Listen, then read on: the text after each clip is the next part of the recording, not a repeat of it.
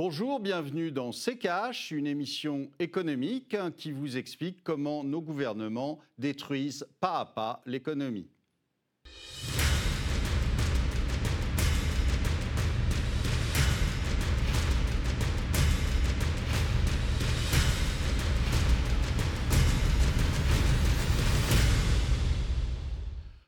Bonjour, aujourd'hui nous allons vous parler des États-Unis et de l'économie américaine et de leur nouveau président. Bonjour Estelle.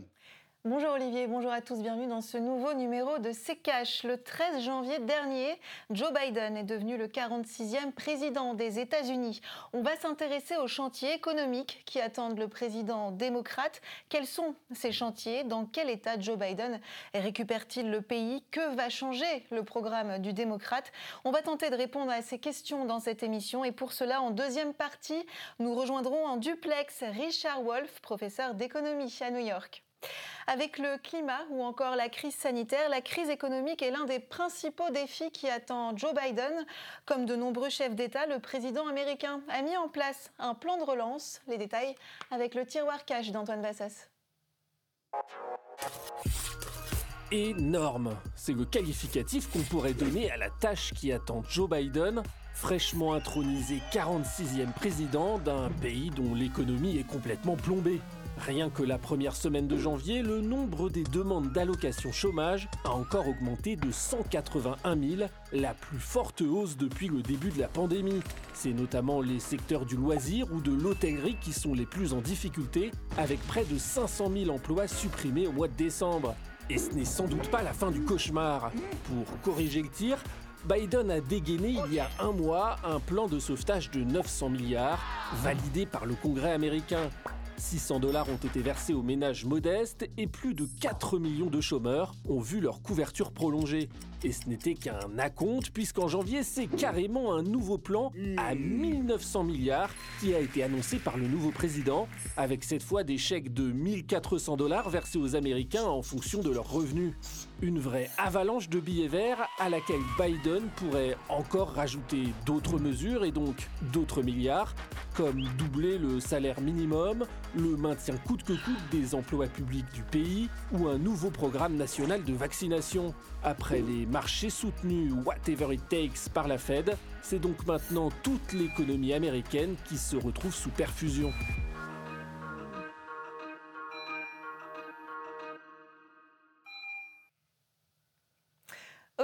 1900 milliards de dollars, hein, c'est donc euh, le coût euh, du plan de relance de Joe Biden après un premier, on l'a vu, euh, de 900 milliards. Build Back Better, hein, c'est le nom du programme économique de Joe Biden. Alors Olivier, on connaît bien évidemment votre avis sur la dette, mais est-ce que Joe Biden a d'autres choix que de mettre l'économie sous perfusion? Mais c'est pas, il ne la met pas sous perfusion parce qu'elle est sous perfusion depuis 13 ans. Donc, si vous voulez, ça ne change rien. Euh, c'est le rythme qui change, c'est les montants qui changent, mais le, principe, il est le même depuis, euh, depuis que la planche à billets tourne. Euh, et partout dans le monde, c'est pas simplement aux États-Unis. Donc aujourd'hui, vous avez des chiffres qui sont juste ahurissants mais des chiffres qui sont ahurissants et qui vont continuer comme ça, puisque de toute façon, on a bien compris que tout le monde était absolument certain euh, que la dette n'existait pas, que ça de toute façon, ça n'avait absolument euh, aucune conséquence, et que euh, faire tourner la planche à billets non plus. Donc, évidemment, ils vont le jouer à plein pot. Est-ce qu'il a d'autres options? Est-ce qu'il y a d'autres choix sur la table Est-ce qu'il y a d'autres options? Je vous le dis depuis, depuis longtemps. Au, au, bout du bout, il y a quelqu'un qui paye. D'accord? Donc, au bout du bout, soit vous avez euh, extinction de la croissance euh, totalement euh, et pressurisation de ce que du peu que gagnent les gens, ou alors, ou alors vous laissez filer la monnaie et, et tout d'un coup vous allez vous retrouver comme au Venezuela ou ailleurs. Donc on le sait, on sait très bien ce qui va se passer. Donc euh, c'est un choix. Euh, ils ont choisi de dire, bah écoutez, euh, on relance et on relance de cette manière-là en imprimant des billets à tour de bras et en s'endettant. c'est parfaitement inutile. ils vont le voir très vite et on va le voir malheureusement très vite je vous dis en plus partout, parce que c'est de la technique qui a été utilisée partout dans le monde. Merci Olivier, on passe tout de suite à la deuxième partie de cette émission. Et cette semaine, pour évoquer euh, le programme économique de Joe Biden, nous sommes en liaison depuis les États-Unis avec Richard Wolff. Bonjour, vous êtes professeur d'économie à New York. Merci beaucoup d'avoir accepté euh, notre invitation et bienvenue dans ces caches. Merci beaucoup, c'est un plaisir d'être là. Alors, Richard Wolff, vous qui êtes euh, aux États-Unis concrètement, pour commencer, quel est concrètement l'état de l'économie américaine? Certains présentent cette crise comme la pire depuis les années 30. Est-ce que vous êtes d'accord avec cela? Oui, je suis d'accord, et c'est même pire que ça. Nous vivons deux crises en même temps.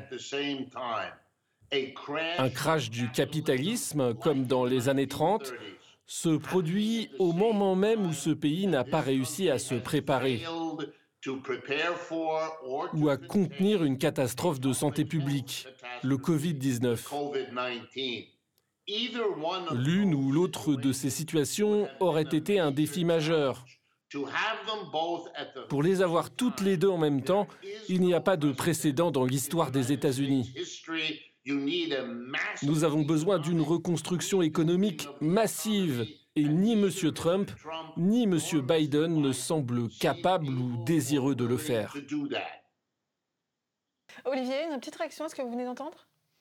Je suis d'accord, euh, euh, mais c'est surtout que, euh, en plus, ils héritent d'une situation qui et M. Trump hein, et, M. Biden héritent d'une situation qui est catastrophique, mais depuis longtemps, je vous dis, depuis 13 ans, puis même on peut remonter un petit peu plus loin, mais depuis 13 ans, vous avez, vous avez eu M. Obama qui est passé, qui, alors pour moi, peut-être que notre invité ne sera pas d'accord avec moi, mais qui a été le plus mauvais président des États-Unis, M. Obama, euh, pendant huit ans, qui a euh, détruit complètement la classe moyenne américaine, qui a euh, précarisé le travail comme jamais il n'avait été, qui a augmenté le chômage comme jamais il n'avait été aux États-Unis. Donc on peut dire un grand bravo à M. Obama. Et ce qui me fait peur, c'est que derrière M. Biden, il y a quand même les équipes de M. Obama qui sont là. Donc j'ai peur qu'on revienne à ces errements qui euh, n'ont pas été un bien pour les États-Unis. Alors, messieurs, on va s'intéresser de plus près à ce plan euh, de relance injecté à 1900 milliards de dollars, soit un peu plus de 1500 milliards d'euros. C'est donc la proposition euh, de Joe Biden avec des aides ciblées, comme par exemple l'augmentation de l'allocation chômage qui passerait de 300 à 400 dollars par semaine, un chèque de 1400 dollars aux foyers américains en difficulté. En tout, les aides directes aux ménages devraient représenter 1000 euh, milliards de dollars. Ce plan, il comprend aussi 440 milliards d'aides aux petites entreprises et aux municipalités Enfin, euh, plus de 400 milliards devraient être alloués à la lutte contre le virus. Concrètement, euh, Monsieur Wolf, euh, que va changer selon vous le programme de Biden en comparaison à celui de Trump? Pas grand-chose. Vous savez, nous traînons ces problèmes avec nous depuis longtemps. Ils se sont accumulés et maintenant ils sont plus importants que ce qui est en train d'être fait. Vous avez tout à fait raison, l'administration Obama faisait partie du problème avant même l'arrivée de Trump. Et ce qui est très triste pour beaucoup d'entre nous, c'est que M. Biden, qui faisait partie de l'administration Obama, a ramené, en tant que principaux conseillers, de nombreuses personnes qui travaillaient dans l'administration Obama. C'est pourquoi il n'y aura pas de véritable changement. Laissez-moi vous donner un exemple. Nous avons plus de 20 millions de personnes qui perçoivent des indemnités de chômage maintenant. Elles ne travaillent plus. 20 millions. Rien n'est fait à ce sujet. Le plan de M. Biden ne remet pas les gens au travail. Un autre exemple, dans les années 30, nous avons mis des milliers de personnes au travail pour le gouvernement fédéral. Nous avions le chômage du gouvernement fédéral. Nous en avons besoin maintenant, mais le gouvernement de M. Biden n'en parle pas. Et là, vous pouvez voir la différence entre ce dont il parle et ce dont nous avons réellement besoin. Vous parlez d'une nuance subtile. Pour autant, pour relancer l'industrie aux États-Unis, on retrouve dans le Build Back Better 700 milliards de dollars d'aide sur 4 ans, un plan d'investissement dans les secteurs des nouvelles technologies, des technologies dites vertes aussi. Il y a la 5G par exemple, 300 milliards seront ainsi consacrés à la recherche et au développement et 400 milliards aux achats publics de produits fabriqués aux États-Unis. Quand vous dites nuance subtile, c'est-à-dire c'est ici que, c'est dans par exemple ces investissements sur euh, la relance verte, etc., que se joue la rupture avec Donald Trump? C'est certainement mieux que M. Trump, mais ce n'est pas une grande réussite. Le gouvernement de M. Trump a été un désastre complet, économiquement parlant et à tous les points de vue, sauf pour la bourse. Et nous ne savons pas encore combien de temps ça va durer. Mais je peux vous assurer qu'en donnant ces grosses sommes d'argent aux entreprises, et aux sociétés, ce qu'elles font, vous ne donnez pas l'argent directement à l'emploi. Et l'emploi, c'est ce dont nous avons besoin. Il ne faut pas soutenir ces entreprises qui reçoivent de toute façon une aide du gouvernement. Parce que la Réserve fédérale, notre banque centrale, accorde depuis des années des prêts pratiquement sans intérêt aux entreprises américaines, et plus particulièrement cette année. Nous n'avons pas besoin de donner plus aux entreprises. Cela n'a pas fonctionné pour résoudre le problème de l'emploi. Soit le gouvernement emploie ces personnes, soit nous poursuivons le chômage, ce qui va dégrader tout le reste.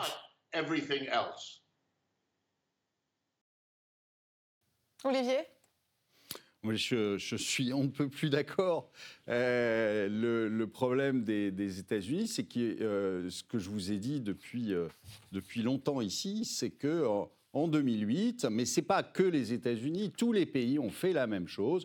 On a mis la poussière sous le tapis et, euh, et on, a, euh, euh, on a cru qu'elle ne ressortirait pas de sitôt. Et puis, pas de bol, le, le, Covid arrive et ça, ça, a permis à la poussière de ressortir. Et là, on a fait comme d'habitude, c'est-à-dire qu'on s'est dit, ah bah, il suffit de, distribuer de l'argent et puis euh, forcément ça va repartir. Ben non, euh, quand on distribue de l'argent et surtout quand ça fait 13 ans qu'on en distribue à tour de bras et qu'on a une dette qui explose, eh bien on, euh, on obère nos capacités et de réaction et ensuite de croissance sur les années à venir. Tant qu'on n'aura pas compris ça et tant qu'on jouera toujours à, ce même jeu qui euh, est idiot, qui est mortifère, mais on continue à le faire. Vous avez Bruno Le Maire euh, qui, en France, euh, a annoncé exactement les mêmes choses en disant que c'est la croissance future qui remboursera la dette. Non, la croissance future ne remboursera pas la dette, ni aux États-Unis, ni en Europe. Donc, une fois que vous avez compris ça, vous, vous envisagez les choses un peu autrement. Messieurs, on va marquer une courte pause et on revient dans un instant.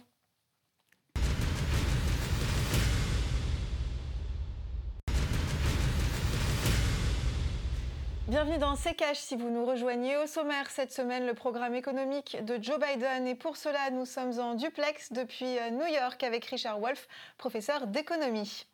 Euh, Monsieur Wolf, un mot hein, sur euh, Janet Yellen à la tête du ministère de l'économie. Elle aura pour tâche notamment donc, de piloter le fameux plan de sauvetage à 1900 milliards de dollars. Richard Wolf, qu'est-ce que cette nomination traduit dans la volonté de Biden En France, elle est, elle est assez inconnue. Hein, pour bien comprendre euh, qu'a-t-elle fait et quelle ligne politique cette nomination traduit-elle? Uh, je suis heureux de vous dire que Janet Helen et moi étions étudiants ensemble à l'université de Yale à peu près à la même époque. Elle et moi avions les mêmes professeurs, le même programme, et je sais très bien ce qu'elle est et ce qu'elle est susceptible de faire. Aux États-Unis, nous la qualifions de libérale. En France, ce serait une social-démocrate du centre. Elle ne va pas faire de changement fondamental parce qu'elle ne l'a jamais fait. Elle était à la tête de la Banque centrale ici, de la Réserve fédérale. Elle n'a pas fait de changements fondamentaux là-bas. Elle va administrer le programme Biden. Elle n'a pas dit un mot sur un programme fédéral d'emploi. Ce qu'elle fait, ce que font les gens autour d'elle, c'est parler de certains de nos problèmes sociaux, par exemple, l'inégalité innommable des richesses et des revenus qui entravent l'économie américaine. Elle en parlera, mais lorsqu'il s'agit d'un programme adapté au type de problème dont elle parle, non, ils ne le feront pas. Ils ont peur de le faire. Les entreprises qui contrôlent les partis politiques, les principaux acteurs de notre pays, ne veulent pas entendre parler de quelque chose de fondamentalement différent. Donc vous n'aurez pas de répit sous la direction de Janet Yellen. Olivier, juste un mot euh, sur le commerce extérieur. Joe Biden a signé le 25 janvier dernier un décret donnant la priorité aux entreprises américaines dans les contrats passés avec l'État fédéral. C'est en quelque sorte un renforcement euh, du Buy American Act. Euh, privilégier les entreprises américaines, là encore, hein, c'était un petit peu une thématique de Donald Trump. Mais est-ce que finalement, c'est dans la méthode que la signature Biden s'imprime, c'est-à-dire pas de, pas de nouveaux droits de douane, par exemple, mais un renforcement de ce qui existe déjà? Ah bon, j'ai cru que c'était parce qu'il avait signé avec un stylo et pas un bic. Hein. Non, dans la méthode, non, c'est la même politique et avec la même, euh, avec la même euh, vision des choses, c'est-à-dire euh, l'Amérique d'abord, et on ferait bien de s'en inspirer aussi un peu. Je voudrais rebondir quand même sur Yannette Yellen, parce que je mhm. pensais qu'il y avait quand, en France qu'on promouvait l'incompétence. Hein, eh bien, euh, non, aux États-Unis, ça se fait aussi, c'est-à-dire qu'elle a été euh, complètement incompétente pendant euh, sa durée à la Fed, et, aujourd'hui, pour la récompenser, on la nomme au Trésor. elle nous avait quand même dit dès le départ, Madame Yellen, qu'elle n'avait pas vu venir la crise de 2008, qu'elle n'aurait jamais pensé qu'une crise immobilière pouvait aller aussi loin. Euh, donc euh, euh, c'est quand même quelqu'un qui manque singulièrement de vision. Donc la mettre aujourd'hui dans la situation dans laquelle sont les États-Unis économiques et la mettre secrétaire du Trésor, ça me paraît une gageure. Mhm. Monsieur Wolf, peut-être une réaction aussi hein, sur le commerce extérieur et ce décret. Peut-on parler d'un renforcement? Du Buy American Act? Je pense que vous avez vu avec M. Trump qu'il y a de la place aux États-Unis au plus haut niveau de notre communauté d'affaires pour une sorte de virage à mi-chemin vers le nationalisme économique. Ce n'est qu'une partie du chemin. Au cours des 25 dernières années, les entreprises américaines ont fait d'énormes investissements dans d'autres pays qu'elles ne sont pas prêtes à faire fructifier. En Chine, au Brésil, en Inde, ce sont des engagements énormes et elles ne veulent pas les perdre ou perdre leur rentabilité. C'est pourquoi ils ne veulent pas de droits de douane. Ils s'installent dans ces pays précisément pour ramener ces marchandises aux États-Unis après avoir payé des salaires inférieurs. Je pense que ce que vous voyez, et je le demande à mes amis européens, les États-Unis ne peuvent pas jouer le rôle qu'ils ont joué dans le passé. Les problèmes économiques de ce pays sont trop graves, trop accablants, et leur situation est en déclin. Et la puissance montante, comme vous le savez, c'est la République populaire de Chine. Et ils essaient de déterminer s'il faut essayer d'arrêter les Chinois, ce qui a été l'effort de M. Trump, ou s'il faut trouver un compromis. Ils n'ont pas tranché cette question, mais c'est la préoccupation numéro un en termes de relations internationales entre l'économie des États-Unis et le reste du monde. Justement, euh, Olivier, Monsieur Wolf évoquait la guerre commerciale hein, avec la Chine qui a animé euh, le mandat de Trump. Euh, comment, selon vous, peut évoluer la relation sino-américaine sous Biden? C'est compliqué, comme le disait M. Wolf, c'est que, en fait, les, États-Unis, comme, comme d'autres pays, se sont désindustrialisé depuis un bon moment. Et donc, ils ont mis leurs usines en Chine, notamment, mais dans d'autres pays aussi. donc, c'est pour ça qu'évidemment, ces entreprises-là ne veulent surtout pas qu'il y ait de droits de douane, parce que quand leurs, produits qu'ils ont fabriqués en Chine reviennent aux États-Unis, ils n'ont pas envie de se faire imposer dessus. Mais c'est surtout que aujourd'hui, on n'a pas une une confrontation qui est euh, complètement euh, euh, disproportionnée avec des États-Unis toutes puissantes et une Chine très faible. Au contraire, on a, quelque chose d'équilibré. On a bien vu, d'ailleurs, au moment de, de, des premières altercations qu'il y a eu entre M. Trump et la Chine, où euh, M. Trump menaçait euh, de supprimer la licence euh, Microsoft à Huawei. Et la réponse a été immédiate. La réponse a été, bah, si vous voulez, vous pouvez le faire, mais à ce moment-là, plus de terres rares. Bon, et il se trouve que des terres rares, ils en ont le monopole, les Chinois, et qu'ils peuvent le couper à tout moment. Donc, on voit bien qu'il y, a un jeu, qu'il y a un jeu qui est euh, qui est euh, dangereux parce que euh, ça peut se finir mal, cette petite histoire qui, pour l'instant, a démarré comme une guerre économique, mais qui n'était pas une guerre finalement économique et commerciale, mais qui était surtout, à mon avis, une guerre euh, au niveau de la monnaie, c'est plutôt une guerre monétaire avec la Chine, je pense, qui se profile derrière, et euh, euh, sur l'hégémonie du dollar et, des États-Unis qui aujourd'hui ont la plus grande difficulté à l'imposer. Et, je pense que c'est ça le sujet. Et que, alors maintenant, comment ça va évoluer Comment quelle va être la politique de M. Biden? Si j'en crois euh, la politique qu'on a vue de M. Obama, c'est-à-dire des démocrates, je pense que dans les quatre ans, on aura une guerre avec quelqu'un avec qui, j'espère pas la Chine, parce que c'était quand même un gros morceau à avaler, mais euh, euh, on aura très probablement une guerre puisque euh, les démocrates sont les champions du monde des, des, guerres. On l'a vu avec M. Obama, qui, pour être, qui a été même récompensé de ça par le prix Nobel de la paix. Mmh. Rapidement, M. Wolf, avant de se quitter, une réaction à ce que vient de dire Olivier? Oui, je suis d'accord avec une grande partie de ce qu'il dit. Je pense que les efforts de M. Trump pour lutter contre la Chine ont été un énorme échec. L'économie chinoise a grandi, l'économie américaine s'est affaiblie. La preuve est faite. Comme nous avions l'habitude de le dire, cela n'a pas marché et je pense que M. Biden sait que cela n'a pas marché, mais il n'a pas vraiment d'alternative. Et cela va lui poser de très grandes difficultés.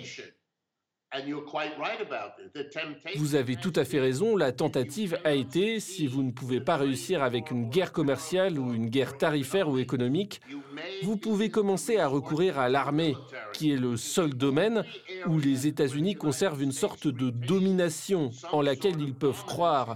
Et c'est une situation dangereuse pour le monde en ce moment.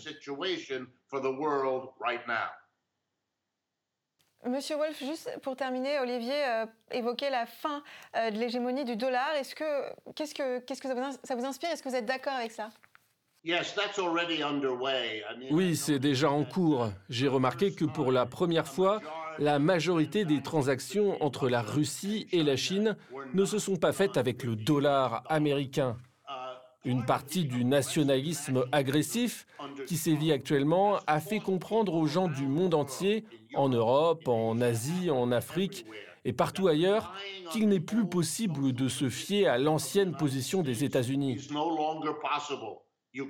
Vous ne pouvez pas compter sur les États-Unis pour jouer ce rôle. Ils ne peuvent pas le faire.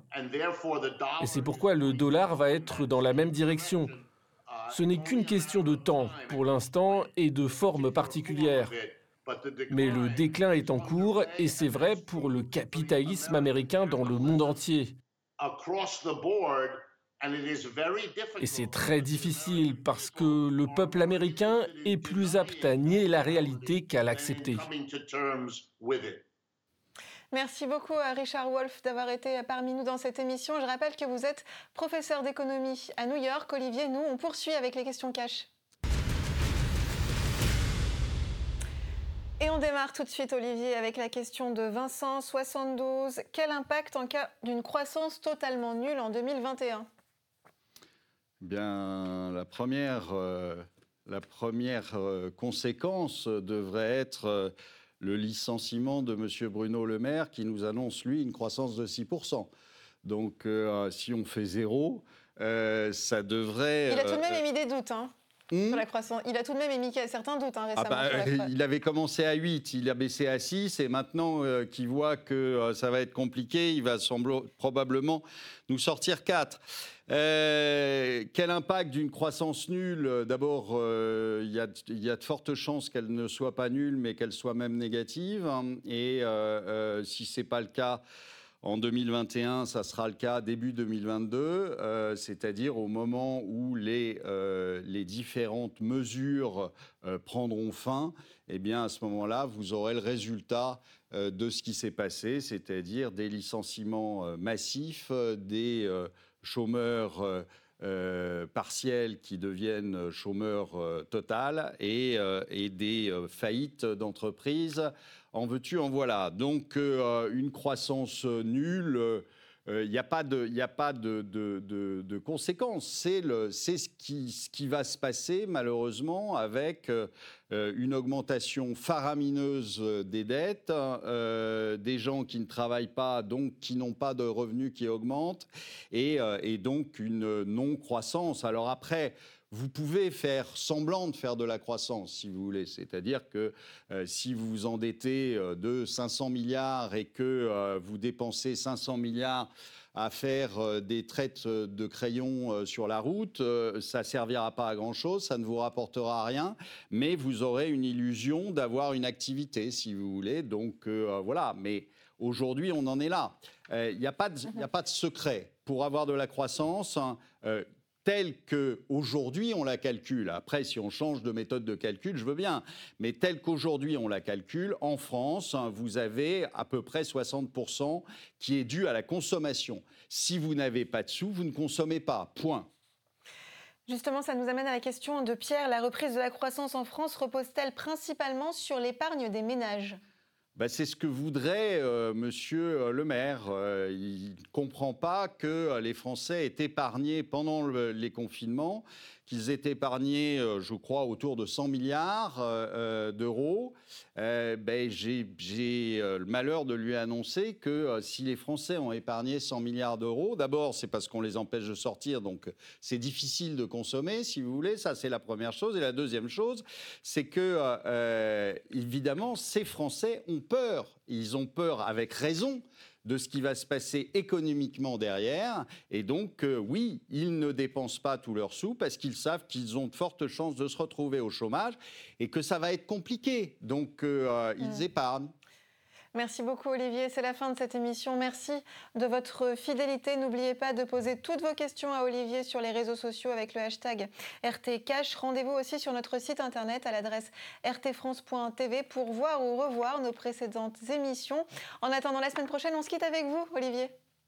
Eh bien écoutez, euh, j'aimais comme souhait euh, qu'on fasse euh, en effet zéro de croissance pour que M. Bruno Le Maire soit licencié.